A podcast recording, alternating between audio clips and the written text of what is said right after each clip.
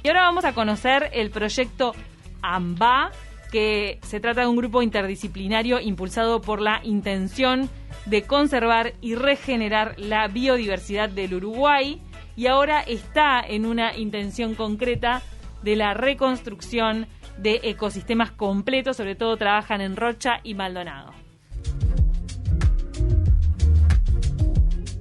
Presenta Fundación Telefónica Movistar. Mejora tu currículum con sus cursos gratuitos online. Recibimos a Rodrigo Patrón, director de AMBA. Gracias por acompañarnos estos minutos en Taquito. ¿Cómo te va? Hola, muy buenos días a todos. ¿Cómo están? ¿Todo bien? Muy bien. Bueno, contanos un poco desde hace cuánto que está formado este grupo. Como bien decía Cami, es un grupo interdisciplinario que tiene como intención conservar y regenerar la biodiversidad de nuestro país. Bien, nosotros venimos trabajando en las sierras del este del Uruguay, este de 2016 que se conforma AMBA. Eh, venimos trabajando en una red de predios que hemos ido sumando Hoy en día estamos trabajando en más de 4.000 hectáreas con de la, de la forma más diversa, no todos son dueños de campos donde nosotros hacemos contratos con cada uno de ellos para que formen parte de la red de predios en la búsqueda de favorecer el corredor biológico y así este favorecer el eh, que las especies puedan estar eh, en su lugar natural, puedan estarse moviendo eh, por, su, por sus distintos hábitats y así conservar y mantener los ecosistemas completos. ¿Cuáles son las principales amenazas de estos ecosistemas? Y bueno, las principales amenazas son son muchas y la mayoría vienen de, parte de los humanos, ¿no? Mm. Este, la cacería hemos eh, identificado como una de las principales amenazas, mm. la pérdida de hábitats naturales, ¿no? Muchas veces los animales los dejamos de ver no no tanto porque simplemente los casemos, sino también porque pierden su hábitat, si no tienen el lugar para el cual están después de millones de años de evolución hechos para vivir, si no tienen los árboles por los cuales se mueven o la protección del monte por la cual se mueven o los pastizales, muchas veces nosotros mismos estamos empujando a estas especies a estar fuera de su hábitat y ya cada vez más no tenerlas presentes en forma natural. Claro, nosotros en nuestro país tenemos algunas zonas que son protegidas. Ajá. Este, ¿Esto, a, tu entender, debería ampliarse? ¿Están trabajando en eso? ¿En alguna zona más? y nosotros, nuestro sueño, esto es a nivel personal, pero también, bueno, de, todos mis compañeros, es la creación de parques nacionales, es la creación de ecosistemas completos, porque entendemos que nosotros, este, este sueño parte de, de haber observado el trabajo de la Fundación Rewilding en Argentina, el trabajo de Douglas Tonkin, y ellos lo que han logrado es eh, aliviar un poco la tensión que existe entre la producción y la naturaleza, ¿no? Como que si voy a producir no puedo conservar y si conservo no puedo producir. ¿Nos puedes contar? Perdón, ¿nos puedes contar un poco qué es lo que hicieron en Argentina? La principal amenaza en Argentina que era la producción de soja, por ejemplo, que venía devastando bosque nativo, o cuáles eran las otras amenazas y cómo respondieron a eso. Bueno, en, Argentina, en el Parque eh, Iberá, los esteros de Iberá, que estuvimos nosotros visitando ya en tres ocasiones, el principal problema eran los grandes latifundios de plantaciones de arroz, como mm. son este eh, esteros, son inundables, entonces favorece mucho la producción de arroz. Y de ahí fue que en un pueblo cercano que se llama Carlos Pellegrini, estaba cada vez más, había menos menos población porque la gente, o sea, no se necesitaba mucha gente para trabajar en esos campos, entonces la única opción que tenían era irse a estudiar o a trabajar fuera de esa ciudad. Mm. Entonces ahí es que Douglas Tompkins volando se enamora de ese, de ese lugar, se enamora de la cultura también, del gaucho a caballo, se enamora de esos esteros, y él cuando lo ve, lo ve de, de ese momento a 30 años, ¿no? Generando estos ecosistemas completos, ¿no? Bueno, donde antes existía la nutria gigante, donde antes existía el jaguar, ahora solamente habían grandes plantaciones de arroz, no había casi carpinchos porque estaban sido depredados por, por los propios cazadores de la zona.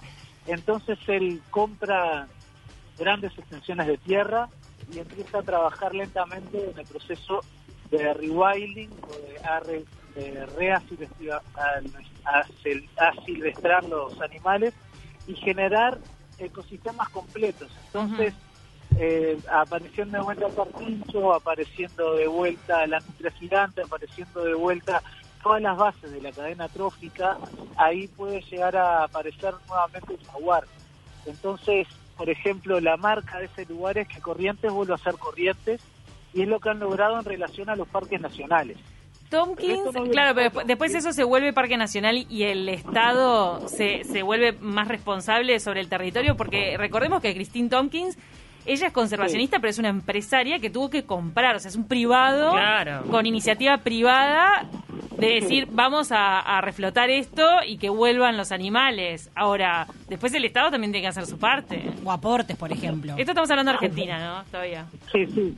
Me, me parece maravillosa la pregunta porque, bueno, desde que llegó y empezó a comprar tierras, fue catalogado de que quería quedarse con el agua, de que típico era todas las teorías conspirativas que te puedas imaginar cuando llega este un filántropo estadounidense, un gringo allá, ¿no?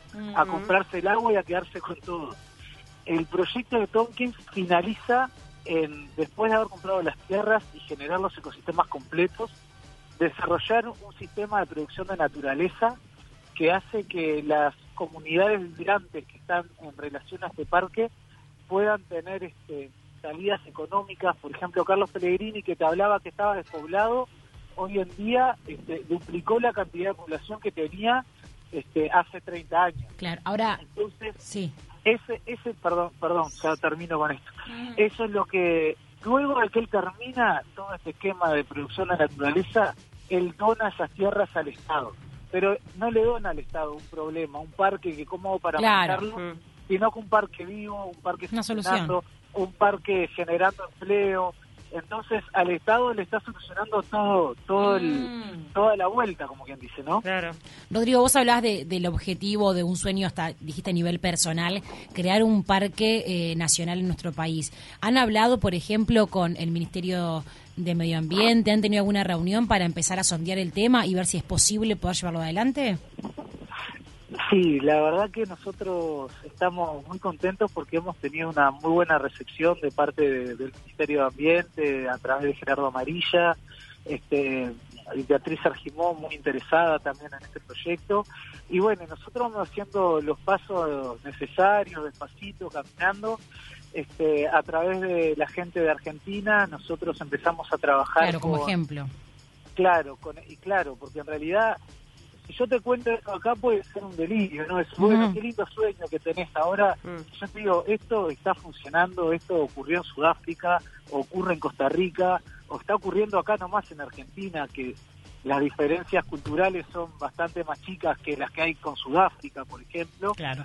Este, vos ves que es algo más posible y aparte eh, nos abrió la posibilidad de trabajar con Emiliano Escurra, que fue vicepresidente de Parques Nacionales en la administración pasada, hoy en día es presidente de Banco de Bosques, una ONG muy importante en Argentina, y con él estamos sondeando distintas posibilidades de trabajo para llevar adelante la creación de parques nacionales en el Uruguay. Un sueño que tenemos y que tiene muy buena receptividad, pero bueno, que hay que trabajar mucho en, mm.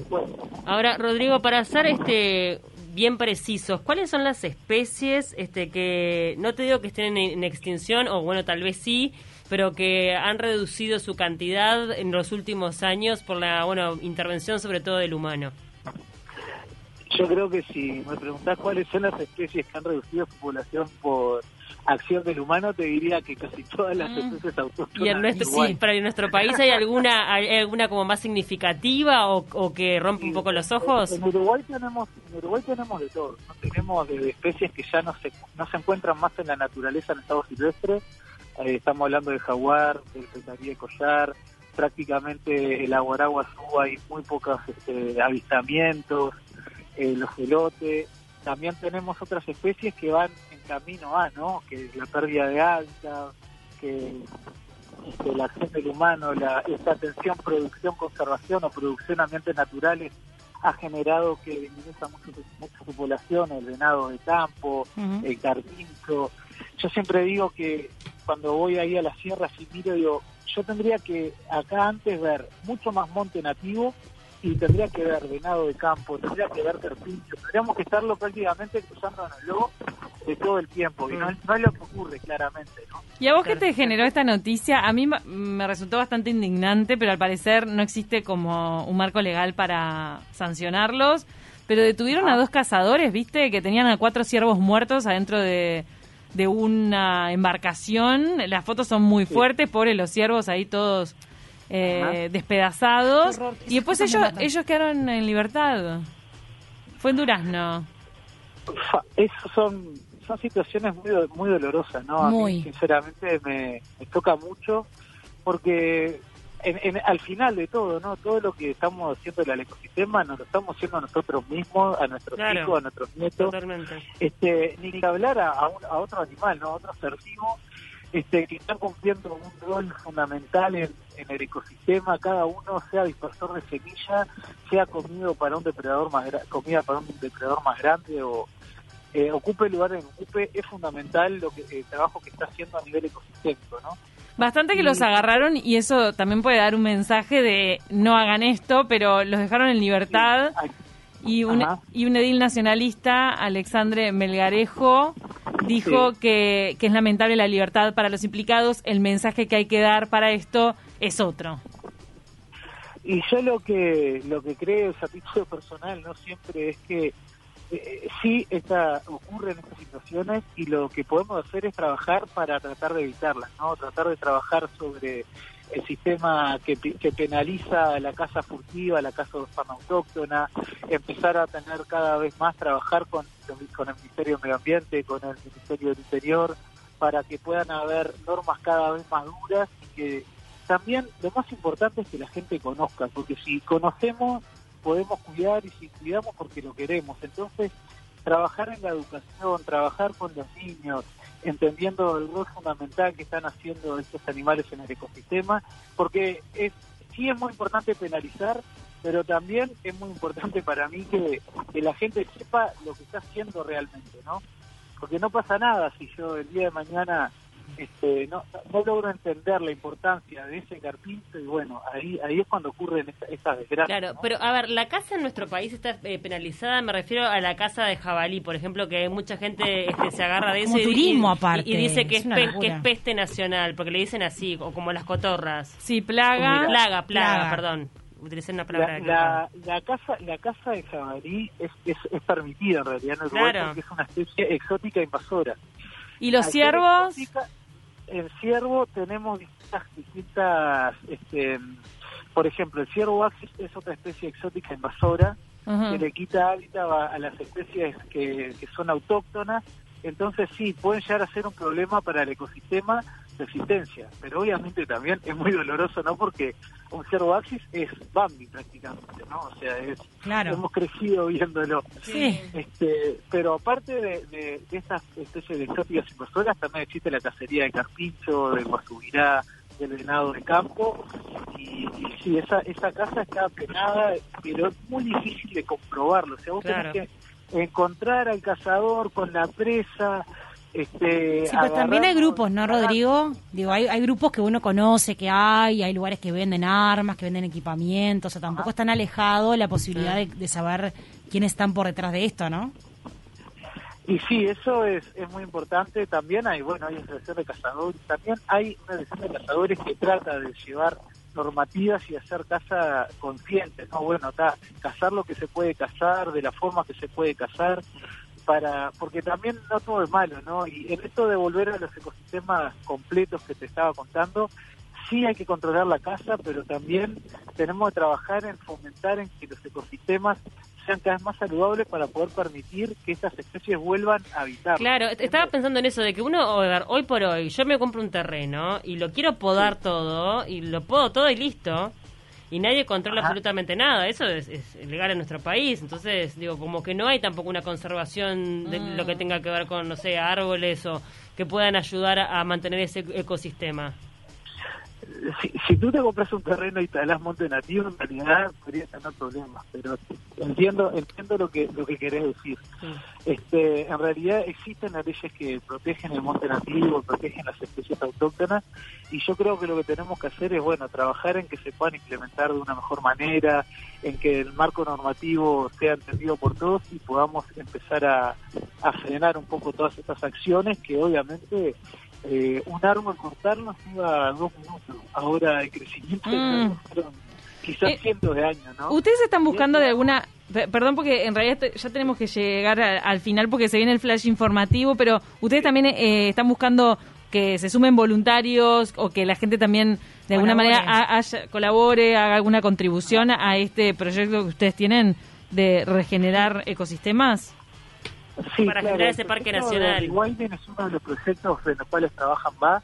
Este, hoy nosotros tenemos voluntarios trabajando con nosotros, tenemos también este proyecto es financiado por donantes locales que son quienes apoyan la creación de los protocolos de la, para empezar a entender de situación de las poblaciones que podemos llegar a querer reinsertar, este, la generación de infraestructura, la, la- la compra de material para el monitoreo de estas especies. Este, por ejemplo, si soltamos animales tenemos que saber dónde están eh, y hay que ponerle radio collares para poder seguirlos y ver. Nosotros soñamos con empezar a, reinsertar eh, fauna, pero también tenemos que saber cómo está, qué es lo que pasa para que proceso pueda ser cerrado y podamos entender cada una de las acciones que llevamos adelante. Bueno, muchísimas gracias, Rodrigo, patrón, director de AMBA. Nos quedó pendiente que nos digas Muy qué quiere decir. AMBA. Uh, bueno, AMBA este, significa para los guaraníes, AMBA significa portal, o es como una dirección, un lugar a- al cual yo debería ir como mi propósito de vida. Ah. También AMBA para los para los nativos Udeguay en Siberia es el espíritu del tigre blanco, que es el guardián de los bosques. La Mm. presencia del tigre habla de la salud del bosque, entonces este, también por ahí AMBA para los hindúes es una de las manifestaciones de Durga, que es la como la madre tierra. Mira qué divino, para diferentes culturas. Qué Sí. bueno. ¿Viste? Esa- esas cosas que se dan a veces que en varios lugares aparece la misma idea, ¿no? Como como el mismo concepto. Muchísimas gracias, Rodrigo. Los pueden seguir por las redes sociales y allí también tienen vías de comunicación si quieren participar como voluntario o colaborar económicamente. Te mandamos un abrazo grande. Muchísimas gracias a las dos y a las órdenes para cuando quieran. Gracias. Gracias.